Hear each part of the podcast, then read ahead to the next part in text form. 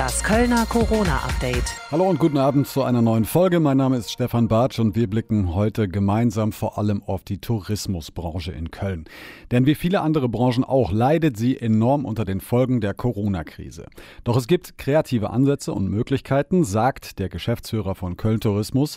Außerdem sprechen wir über die Kölner Uniklinik und die Tatsache, dass dort Masken jetzt selbst hergestellt werden. Zuvor aber die Meldung der Woche im Überblick heute mit Philipp Wichrowski. Hallo und guten Tag. Sonntag. Ein Corona-Schnelltest, der nicht nur preiswert, sondern auch praxistauglich ist. Ein Forscherteam der Uniklinik Köln will so ein Testverfahren entwickeln und bekommt dafür jetzt 400.000 Euro vom Bundesministerium für Bildung und Forschung. Normalerweise vergehen einige Stunden, bis das Ergebnis von einem Corona-Test vorliegt. Das Ziel des Forscherteams der Uniklinik ist es jetzt, einen Schnelltest zu entwickeln, der dafür nur 30 bis 60 Minuten braucht. Ohne aufwendige Laborgeräte soll dieser Test dann flächendeckend vor Ort eingesetzt werden können, sagt der Leiter des Projekts. Das Ergebnis soll dann entweder auf einem Teststreifen oder durch einen Farbumschlag sichtbar gemacht werden können.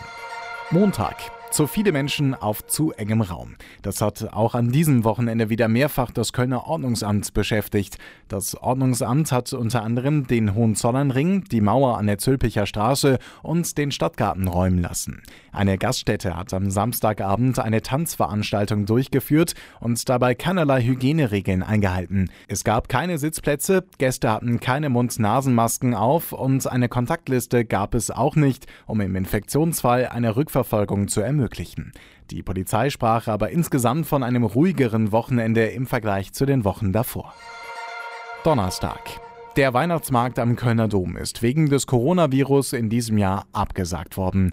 Die Absage des Marktes sei aufgrund der Ansteckungsgefahr mit dem Coronavirus und der damit verbundenen Richtlinien getroffen worden. Auf Nachfrage bestätigte eine Sprecherin der Stadt die Absage eines Marktes, dementierte aber die Absage aller großen Weihnachtsmärkte. Köln Tourismus sagte dazu, Köln kann davon ausgehen, dass die Veranstalter der Märkte kreative Ideen entwickeln würden. Freitag. Nach der Kritik am neuen Corona-Testzentrum am Kölner Hauptbahnhof hat die Stadt reagiert. Das Testzentrum war genau an dem Ort aufgebaut worden, an dem sonst obdachlose Menschen von Hilfsorganisationen mit Lebensmitteln versorgt werden. Jetzt hat die Stadt zwar einen neuen überdachten Platz für die Essensausgabe gefunden, es gibt aber neue Probleme, sagt Inga Weber, eine der Helferinnen. Mal schauen, da sind noch Autos geparkt immer wieder, ähm, dass die nicht unter diesem Dach natürlich parken. Da sind wir jetzt gerade auch nochmal mit der Stadt dran, ähm, hatten da mit dem Ordnungsamt telefoniert und ähm, das Ordnungsamt ist allerdings nicht ganz so glücklich mit der Situation, dass dort eine Armenspeisung stattfindet. Da sind wir aber auch wieder in Unterstützung mit dem Sozialdezernat an der Lösung dran. Am Montag soll es eine Lösung für die Probleme geben. Im Vorfeld hatten Stadt und Feuerwehr betont, man wolle niemandem etwas wegnehmen. Man habe lediglich nichts von der Doppelnutzung des Platzes gewusst. Seit Mittwoch ist das Testzentrum geöffnet. Das Testzentrum sei täglich von 7 bis 23 Uhr geöffnet. Es ist laut Stadt für alle Reiserückkehrer, also nicht nur für Bahnreisende. Sowohl Reisende aus Risikogebieten als auch aus Nicht-Risikogebieten haben dort die Möglichkeit, sich innerhalb von 72 Stunden nach ihrer Einreise nach Deutschland kostenlos auf Covid-19 testen zu lassen. Nach dem Weihnachtsmarkt am Kölner Dom ist jetzt auch der nächste große Weihnachtsmarkt bei uns in Köln abgesagt. Das Heinzelns Wintermärchen auf dem Altermarkt und dem Heumarkt findet nicht statt. Auch wenn Weihnachtsmärkte nicht explizit in dem Verbot von Bund und Länder genannt werden, sei der Weihnachtsmarkt in der Altstadt auch eine Großveranstaltung mit Touristenströmen und Millionen Besuchern, schreiben die Veranstalter in einer Mitteilung. Es bliebe ein erhebliches Infektionsrisiko für Besucher, Mitarbeiter, Händler und im schlimmsten Fall sogar für die ganze Stadt, so die Veranstalter weiter. Die Ideen, den Zutritt zu den Märkten zu begrenzen, Einbahnstraßensysteme, Maskenpflicht und so weiter, halten die Veranstalter für nicht umsetzbar. Die klassische Sessionseröffnung am 11.11. .11. auf dem Heumarkt wird es in diesem Jahr wegen Corona nicht geben. Das hat das Festkomitee Kölner Karneval am Donnerstag mitgeteilt. Man begrüße die Entscheidung von Kanzlerin Merkel und Ministerpräsident Laschet, Großveranstaltungen bis Ende des Jahres weiterhin zu verbieten. Deswegen plane man jetzt verschiedene Alternativen. Denkbar sei beispielsweise eine Fernsehübertragung am Willi-Ostermann-Brunnen, sagte Festkomitee-Präsident Christoph Kuckelkorn. Welche Vorgaben es für kleine Karnevalsveranstaltungen rund um den 11.11. .11. geben könnte, stünde noch nicht fest. Man sei aber in ständigem Austausch mit der Stadt Köln. Und wir schauen noch auf die aktuellen Zahlen der Corona-Infektionen in Köln, Stand Freitag 17.30 Uhr. Aktuell sind 175 Menschen in Köln am Coronavirus erkrankt, 22 von ihnen befinden sich in stationärer Behandlung. Der Inzidenzwert liegt im Berechnungszeitraum 20. bis 27. August 2020 bei 16,95. Das bedeutet, dass sich im genannten Zeitraum in Köln durchschnittlich 16,95 Personen je 100.000 Menschen mit Corona infiziert haben. Der Grenzwert wäre bei 50 Personen pro 100.000 Einwohnerinnen und Einwohnern erreicht. Dann müsste es lokale Einschränkungen geben. Und soweit die Meldungen bis 17 Uhr mit Philipp Wichrowski. Keine Messen, kaum Touristen, zum Teil gar keine Veranstaltungen in den Kölner Clubs. Allein bei den Übernachtungen macht Köln im Vergleich zum Vorjahr Verluste von 55 Prozent. Bereits heute Morgen habe ich mit dem Geschäftsführer von Köln Tourismus, Dr. Jürgen Amann, gesprochen über die vergangenen Monate und wie er den Tourismus in Köln wieder aufbauen möchte. Guten Morgen, Herr Bartsch. Ich, äh, Sie sind nicht in Köln gerade, sondern Sie sind auf einer Tagung. Worum geht es genau?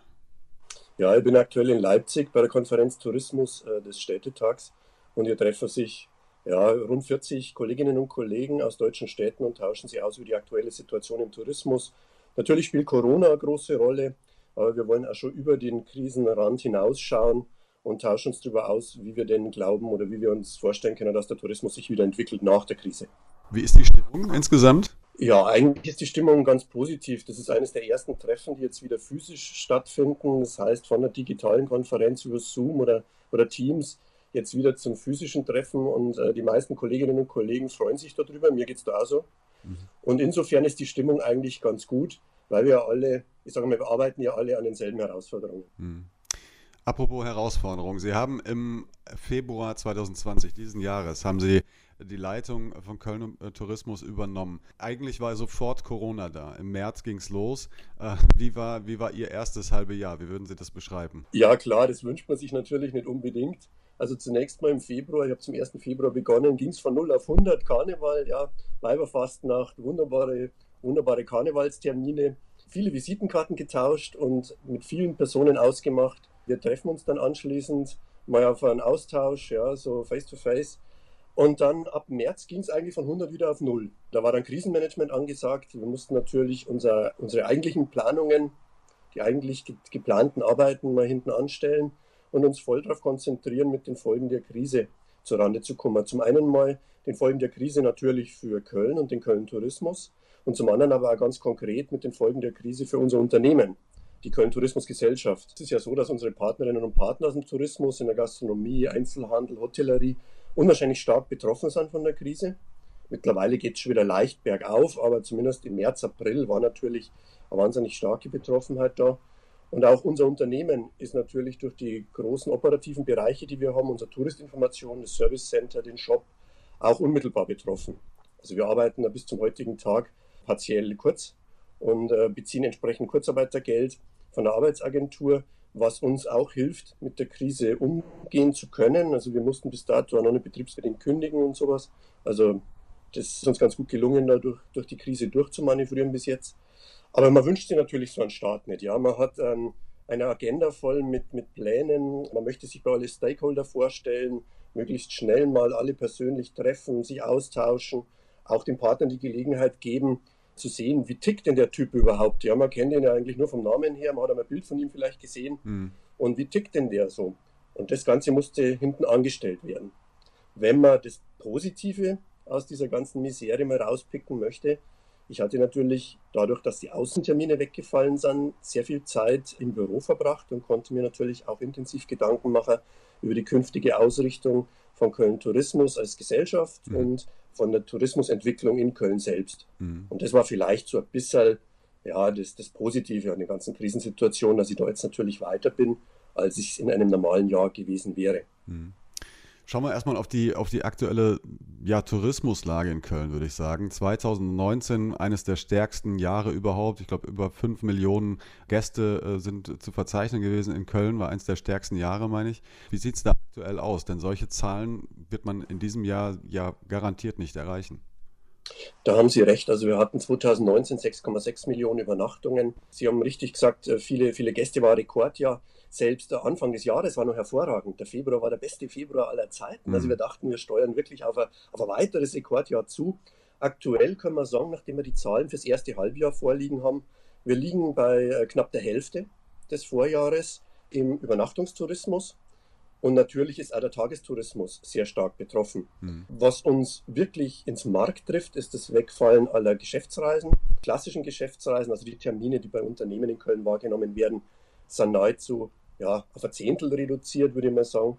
Die Tagungen, Kongresse, Messen vielfach verschoben auf einen späteren Zeitpunkt, zum Teil abgesagt. Es gibt Alternativformate, wie jetzt gerade bei der Gamescom, die ja rein digital stattfindet. Ist natürlich für unsere touristischen Leistungspartner jetzt quantitativer Sicht auch nicht unbedingt äh, hm. optimal. Aber ich meine, es hilft ja nichts. Wir können uns ja nicht hinsetzen und jammern, sondern wir müssen uns ganz konkret Gedanken machen, wie wir denn aus dieser Krisensituation schnellstmöglich wieder rauskommen was gar nicht so leicht ist, denn es wird immer noch viel äh, spekuliert. Gestern hatten wir abermals das, das Treffen von Bund und Ländern. Dort ist wieder mal auch so ein bisschen in Richtung Großveranstaltungen. Es ging darum, dass bis 31.12. Großveranstaltungen eben auch weiterhin verboten bleiben sollen. Wir reden immer noch über den Karneval, wir reden über die Weihnachtsmärkte. Was ist denn so Ihre kurz- bis mittelfristige Perspektive? Nun, aktuell arbeiten wir vor allen Dingen in der Region selbst, in den angrenzenden Bundesländern und versuchen die Leute zum Besuch von Köln zu bewegen. Das ist also alles im Bereich des Freizeittourismus, vielfach im Bereich der Naherholung. Das gelingt uns auch mit unserer Kampagne Hashtag in Köln Hus äh, zunehmend. Wir werden jetzt auch kommendes Wochenende unseren Entdecke Köln-Tag feiern, wo die Kölnerinnen und Kölner, aber auch die Bürgerinnen und Bürger der Region die Möglichkeit haben, ihre eigene Stadt mehr aus Warte eines Touristen zu entdecken, mit ganz neuen Aspekten. Also da sind wir zuversichtlich, dass wir kurz mittelfristig den Fuß in die Tür kriegen. Ich hatte am Mittwoch ein Gespräch noch mit Hoteliers und die haben gesagt, sie hatten noch nie so viele Freizeitgäste wie aktuell. Aber es ist natürlich auch klar, dass mittelfristig die Zahl der Geschäftsreisenden sich nicht auf das alte Niveau von 2019 erholen wird. Mhm. Wir erleben momentan gerade die Funktionsfähigkeit von digitalen Formaten, digitalen Konferenzen. Das heißt, man kann damit auch den Betrieb aufrechterhalten. Und ich glaube, bis es wieder so weit kommt, dass die Menschen von äh, ja, von ihrem Unternehmen zu Tagungen, Kongressen geschickt werden, wird sicherlich noch ja, sechs bis zwölf Monate dauern. Und bis wir dann das alte Level wieder erreichen, auch mit internationalem Tourismus, werden wir sicherlich bei 2023 landen. Hm. Umso mehr und umso wichtiger ist es, dass wir aktuell auch, sagen wir, die Quick Wins realisieren, dass wir eben genau versuchen, dort zu arbeiten, wo die Möglichkeit besteht, Übernachtungen zu generieren, Ausflugsverkehr zu generieren und aktuell haben wir ja wieder in den Hotels 20 bis 30 Prozent Auslastung. Das ist natürlich nichts, worauf man stolz sein kann und sich zurücklehnen kann, aber es ist immerhin, sage ich mal, ein kleiner Beitrag zu einer, zu einer Wiederbelebung des Tourismus. Mhm. Sprechen wir mal über Karneval. Der Sessionsauftakt, viel wird diskutiert, ist auch über die letzten Monate schon diskutiert worden. Es gab immer wieder schon Ideen, wie kann das aussehen, wie kann man das machen, wie kann man das gestalten. Wie beobachten Sie diese Diskussion? Ja, also der, der Karneval ist natürlich, äh, der ist tief verwurzelt in Köln und, und seiner Region, ja, im ganzen Rheinland. Es ist natürlich schwierig, jetzt nach so einem, äh, ja, ich sage mal, Jahr mit, mit tiefgreifenden Einschnitten jetzt auch noch den Karneval zu kappen. Auf der anderen Seite denke ich aber, wenn es aus gesundheitlichen Gründen erforderlich ist, sollte man in diesen Apfel beißen. Vielleicht gibt es die ein oder andere Veranstaltung, das ein oder andere Format, welches man Corona-konform mit entsprechenden Hygienekonzepten durchführen kann. Und ich glaube, äh, wir haben die Expertise in Köln. Also wenn einer in der Lage ist, da äh, Corona-konforme Konzepte zu entwickeln, dann sind es wir in Köln, ja. Und ich kann mir schon vorstellen, dass das eine oder andere auch stattfinden kann. Aber wir müssen uns ganz klar eingestehen, der Karneval 2020, 2021 wird völlig anders ausschauen als, die, als in den Vorjahren. Und er wird auch deutlich abgespeckter sein müssen. Hm. Ähnliches gilt auch für die Weihnachtsmärkte einer der großen Weihnachtsmärkte wurde ja jetzt schon abgesagt. Wir hatten mehrere Termine schon koordiniert, auch mit den Organisatoren der Weihnachtsmärkte, mit dem Ordnungsamt, weil uns einfach eine einheitliche Kommunikation auch gelegen war, ungeachtet der Tatsache, wie das Ergebnis letztlich ausfällt. Ja. Mhm. Wenn wir zu dem Ergebnis kommen, unter den aktuellen Bedingungen, es ist ein Weihnachtsmarkt nicht durchführbar, dann muss man sich damit arrangieren, aber dann muss man zumindest einheitlich kommunizieren und auch ganz klar das Statement senden, dass eben Weihnachtsmärkte nur bedingt stattfinden, aus einem Guss einfach die Kommunikation gestalten. Hm.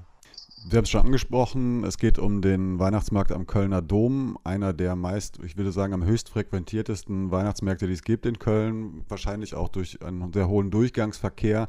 Ich hatte mal gesehen, ich glaube, die haben so in Spitzenzeiten so um die 5 Millionen Menschen, äh, die dort auf diesem, diesem Weihnachtsmarkt sind pro Weihnachtssaison in Anführungszeichen. Trotzdem gibt es natürlich auch viele kleinere Märkte in Köln, viele alternative kleinere Märkte, so zum Beispiel am Stadtgarten in Ehrenfeld gibt es einen. Ist da nicht die Wahrscheinlichkeit, dass sich dort ein Sicherheitskonzept installieren lässt, das Corona-konform ist, wahrscheinlicher als eben in, bei den großen? Ja, Herr Bartsch, da würde ich Ihnen zustimmen. Aus meiner Sicht, ich bin jetzt nun kein Organisator von Weihnachtsmärkten, aber aus meiner Sicht und mit meiner Erfahrung ist es wahrscheinlich schon leichter bei einem etwas kleineren Markt, der vielleicht auch von der räumlichen Situation her nicht beengt ist, dass man dort Corona-konform ja ein Weihnachtsmarktkonzept organisiert und durchführt. Da stimme ich Ihnen zu. Es ist sicherlich sehr, sehr schwierig bei den ganz großen Besuchermagneten, wo ja die räumliche Situation sehr beengt ist, Corona-konform die Warteschlange zu gestalten, ähm, das Einlassprozedere zu gestalten, festzuhalten, wer befindet sich aktuell auf dem Markt. Also insofern haben wir die leise Hoffnung, dass das ein oder andere Angebot welches sich eben gerade an die Bürgerinnen und Bürger der Stadt und Region richtet, an die Bürgerinnen und Bürger der Fädel natürlich richtet, dass die durchgeführt werden können und auch ein Stück weit für weihnachtliche Stimmung sorgen. Hm. Denn die Weihnachtsmärkte, die muss man in zweierlei Kontext sehen. Zum einen sind sie für sich selbst genommen natürlich ein Wirtschaftsfaktor durch die Umsätze, die auf dem Markt selbst erzielt werden, aber sie leisten natürlich auch einen Beitrag zu einer vorweihnachtlichen Stimmung. Ja? Hm. Und äh, die wiederum führt natürlich auch zu ich sage mal, zu einer angenehmen Atmosphäre beim Weihnachtseinkauf mhm. und damit auch für Impulse beim angrenzenden Einzelhandel. Und wenn wir das komplett einbüßen würden für 2020, wäre das aus meiner Sicht sehr schade. Mhm. Was würden Sie sagen, welche, welcher Tourismuszweig, weil Sie betreuen ja unglaublich viel, also wir reden ja auch zum Beispiel vom, vom Rheinschiffverkehr, der fällt ja auch genauso als, als touristisches Ziel auch möglicherweise aus. Die Hoteliers haben Sie schon angesprochen. Was würden Sie sagen, wen hat diese, diese Corona-Krise bislang am, am härtesten getroffen in Köln? In der Anfangsphase wurden sicherlich die Kleinstunternehmen, wie zum Beispiel die Gästeführer, die teilweise ja selbstständig Gästeführungen anbieten, für unsere Köln-Besucher, die wurden sicherlich am härtesten getroffen, zusammen mit den Gastronomen, Teilen der Gastronomie. Gerade ich denke jetzt an die Clubs, ich denke an die Bars, die ja auch frequentiert werden von Touristen, nicht völlig von Touristen abhängen, aber doch schon auch frequentiert werden und einen Teil ihres wirtschaftlichen Erfolgs auch mit Tourismus begründen können. Die sind natürlich sehr, sehr hart getroffen. Aktuell erleben wir eben, wie gesagt, durch die wieder zunehmende Auslastung in den Hotels eine kleine kleine Kurve nach oben, die natürlich nicht mit den Vorjahren vergleichbar ist. Aber wir haben nach wie vor bei den Clubs und Bars ja immer noch keine richtige Perspektive der Wiederöffnung. Und an dieser Stelle würde ich mir einfach einmal wünschen von den politischen Entscheidungsträgern, dass A einheitlich kommuniziert wird und B auch ein gewisses Exit-Szenario mal aufgemacht wird. Wie lange muss denn der Clubbetreiber noch durchhalten? Ich meine, das ist ja wahnsinnig schwierig, monatlich die Fixkosten zu übernehmen, ohne Perspektive, wann es denn vielleicht wieder aufwärts gehen könnte. Mhm. Selbst wenn man die Entwicklung der gesundheitlichen Situation natürlich nicht vorhersehen kann. Das ist schon klar. Aber man müsste zumindest mal so eine Art Fahr Fahrplan aufstellen, um den Leuten, die betroffen sind, wieder Perspektive zu geben. Also unsere Gästeführer beispielsweise, die sind jetzt wieder im Dienst, die haben wieder Führungen, nicht die Stückzahlen und nicht die Teilnehmerzahlen der Vorjahre, aber immerhin sind sie jetzt wieder im Geschäft. Hm. Die Gastronomiebetriebe mit Außenbereichen, mit Außengastronomie, die haben bei schönem Wetter wieder wenigstens einen gewissen Umsatz. Aber mir fehlt einfach ein bisschen die Exit-Strategie von Seiten der Politik, die aufzeigt, wie lange müssen wir denn nicht durchhalten, wenn sich gesundheitlich nichts Gravierendes mehr zum Negativen verändert. Hm. Ist das Ihr einziger Kritikpunkt in dieser, im, im Krisenmanagement der, der Politik in Sachen Corona? Ich maße mir nicht an, hier kritisch zu sein. Denn äh, die Situation hat ja noch keiner von uns erlebt. Es ist ja das erste Mal, dass wir von einer Pandemie in dem Ausmaß betroffen sind. Und insofern ist auch vieles, was wir aktuell tun, natürlich nicht wirklich validiert, statistisch festgelegt, wie das dann wirkt am Ende des Tages. Ähm, ich denke nur, man kann bestimmte Sachen, glaube ich, kann man schon erwarten.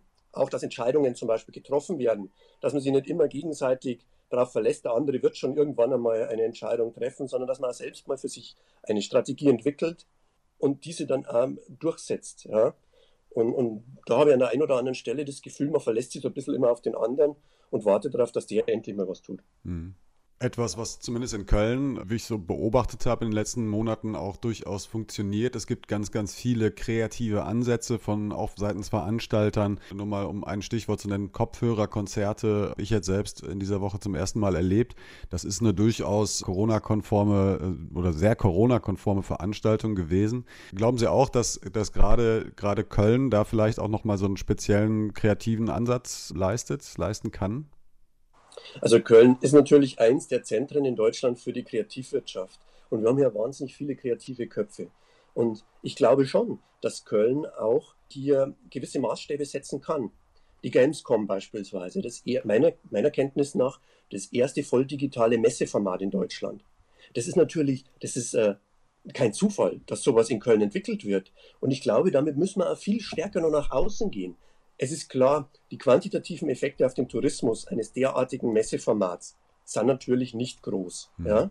Aber auf der anderen Seite kann so eine, so eine Entwicklung, so ein Format auch auf das Image der Destination einzahlen. Ich denke, eine Hightech-Destination mit großem Anteil Kreativwirtschaft wie Köln kann nur profitieren, wenn sie unter Beweis stellen kann, wie sie ja kreativ und innovativ mit Herausforderungen aller Corona umgeht. Hm. Also insofern würde ich mir wünschen, dass auch die Akteure viel, viel stärker noch in überregionalen Medien reingehen, dass die Messe kommuniziert, ja, wir sind wieder da, wir sind kreativ, wir haben einfach die innovativen Konzepte, wir sind in der Lage, das umzusetzen, weil ich glaube, dass uns das mittellangfristig einen Imagezuwachs beschert und von dem können wir dann auch wieder quantitative Effekte im Tourismus erwarten. Hm. Jetzt haben wir sehr viel über den Tourismus äh, gesprochen. Sie haben es ganz am Anfang auch schon gesagt, Ihre Gesellschaft Köln Tourismus hat natürlich auch sehr darunter leiden müssen unter dieser Krise. Wie genau sah das aus und wie haben Sie sich so peu à peu erho erholen können? Wir betreiben ja äh, das, das Service Center am Dom mit einem Souvenirshop. Wir haben einen Online-Shop, wo wir Köln-Artikel versenden und verkaufen. Wir haben natürlich von heute auf morgen keine Besucher mehr dort gehabt. Ja.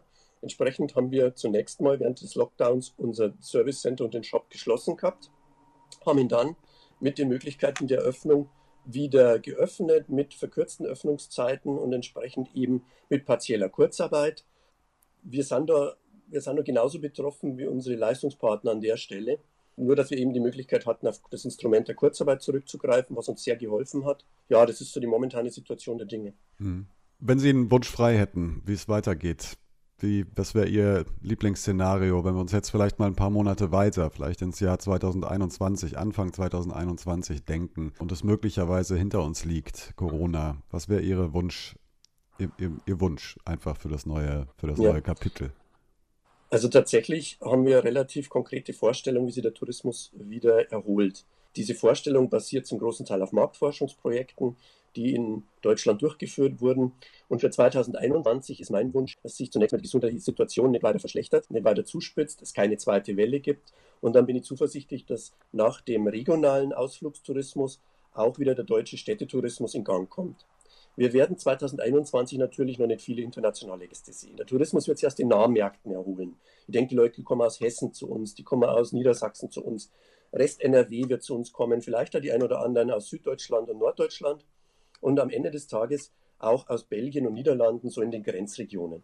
Das wäre mein Wunsch, dass das 2021 sich so weiter erholt und dass wir dann gegen Anfang 2022 auch wieder eine Erholung des internationalen Tourismus erleben werden. Ich glaube, alles andere darüber hinaus wäre aktuell relativ naiv.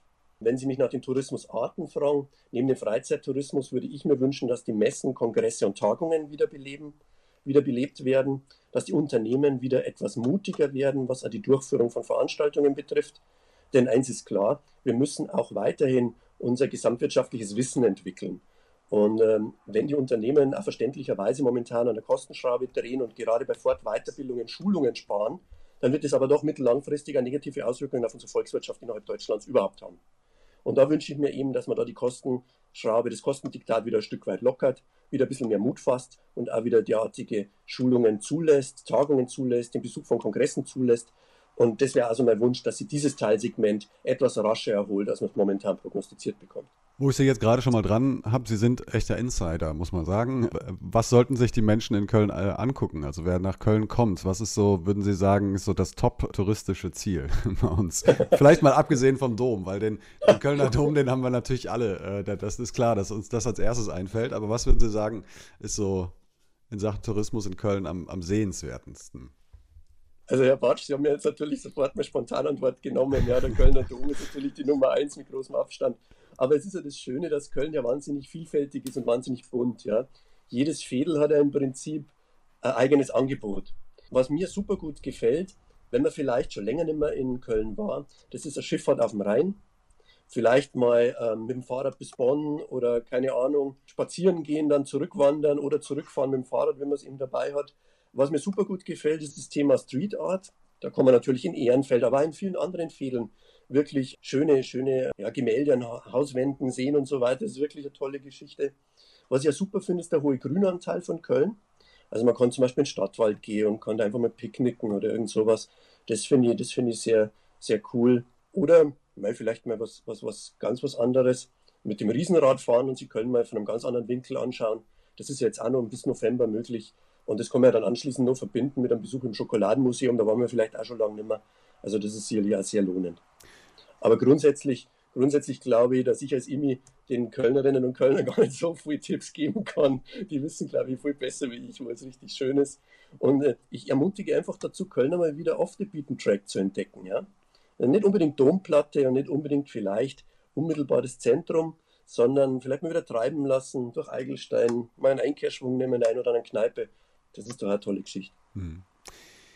Ich will einmal noch mal ganz kurz einhaken, weil Sie es gerade, Sie haben gerade von dem Riesenrad gesprochen, äh, das jetzt aktuell am, am Schokoladenmuseum steht. Das soll, ist bis November jetzt erstmal ver, verlängert worden. Es ist ja so ein bisschen, es gibt ja viele, viele Städte auf der Welt, die so ein Riesenrad haben, das auch irgendwie funktioniert. Glauben Sie aber, glauben Sie, dass das möglicherweise auch länger stehen bleiben könnte? Oder? Also aus meiner Sicht bin natürlich nicht derjenige, der die Genehmigung erteilen darf. Aus meiner Sicht wäre es sicherlich schön, wenn man so während der Adventszeit nur die Möglichkeit hat, sich Köln von oben anzuschauen. Klar, ein Riesenrad ist kein USP, kein Alleinstellungsmerkmal. Das haben mittlerweile viele Städte in Deutschland, viele Städte in Europa. Aber es ist doch immer wieder eine gern frequentierte Attraktion, weil man einfach die Möglichkeit hat, die Stadt, die eigene Stadt oder die besuchte Stadt nur mehr aus einem anderen Blickwinkel zu sehen. Hm. Und ich meine, aktuell haben sie einen wunderbaren Blick vom Schokomuseums Riesenrad, Riesenrad auf den Dom könnte mir andere Standorte vorstellen, wo man dann einen schönen Blick auf die Stadt hat. Ja, also ich könnte mir es gut vorstellen, dass man das auch vielleicht über den Jahreswechsel noch stehen lässt. Hm. Herr Ammann, vielen Dank, dass Sie sich die Zeit genommen haben, ähm, uns so ein bisschen ja, Einblicke zu geben in Ihre Arbeit, die nicht leicht ist in, in, diesen, in diesen Tagen und Monaten, die aber trotzdem, und das habe ich so ein bisschen durchgehört, Sie sind grundweg eigentlich optimistisch, äh, was die Zukunft angeht. Da haben Sie recht, Herr Bartsch. Ich meine, wir haben jetzt natürlich schwere Zeiten durchlaufen. Viele unserer Partnerinnen und Partner haben existenzbedrohliche Zeiten durchlaufen. Aber ich denke, wir müssen jetzt einfach den Kopf hochnehmen. Wir müssen nach vorne schauen und müssen mit der Situation umgehen. Und ich glaube, mein Team und ich, wir sind da ganz gut unterwegs. Und gemeinsam werden wir es erschaffen, dass wir diese Krise durchstehen. Denn eins ist klar, Corona wird irgendwann auch wieder weg sein. Es wird nicht mehr so die unmittelbare Gesundheitsbedrohung sein, aber der Dom wird dann immer noch stehen. Vielen Dank für das Gespräch, Herr Ammann. Sehr gerne, Herr Barth. Klopapier und Masken. Vor einem halben Jahr gefühlt so viel wert wie Gold. Von beidem gab es nämlich kaum noch was. Bei Klopapier schlicht unverständlich, bei den Masken im schlimmsten Fall sogar lebensgefährlich. Zwar hat sich die Situation vor allem in Sachen Masken entspannt, es könnte aber auch wieder in eine andere Richtung gehen. Und um diesen Fall auszuschließen, produziert die Uniklinik Köln jetzt die Masken einfach selbst, hat uns Professor Edgar Schömig erzählt. Wir können im Moment im Einschichtbetrieb 50.000 Masken pro Tag produzieren, im Dreischichtbetrieb die dreifache Menge. 300.000 Euro hat die Maskenmaschine gekostet. Fünf Monate lang wurde daran gearbeitet und die Uniklinik ist jetzt eines der ersten Krankenhäuser in ganz Deutschland, welches selbst produzieren kann. Und alles, weil eben die Lage im März so ernst war. Da war es so, dass wir auf dem Weltmarkt keine Masken mehr bekommen haben und noch einen Vorrat von zwei Wochen für zwei Wochen im Universitätsklinikum hatten. Und in dem Fall hätte die Uniklinik den medizinischen Betrieb im schlimmsten Fall einstellen müssen. So einen Notstand, den wird es jetzt an der Uniklinik Uniklinik nicht mehr geben und wahrscheinlich auch in keinem anderen Krankenhaus in Köln und der Umgebung. Denn die Masken, die die Uniklinik zu viel produziert, die werden verkauft, sagt Professor Schimmig. Zum Selbstkostenpreis. Das heißt, wir müssen natürlich das Material bezahlen. Das würden wir dann auf die Masken letztlich umlegen. Aber wir wollen keinen Gewinn machen. Wir wollen kein Geschäftsmodell daraus machen. Also auch hier, Not macht eben doch erfinderisch. Und ich bedanke mich jetzt fürs Zuhören, wünsche euch ein schönes Wochenende. Wir hören uns in der nächsten Woche wieder. Bis dahin, macht's gut. Das Kölner Corona-Update.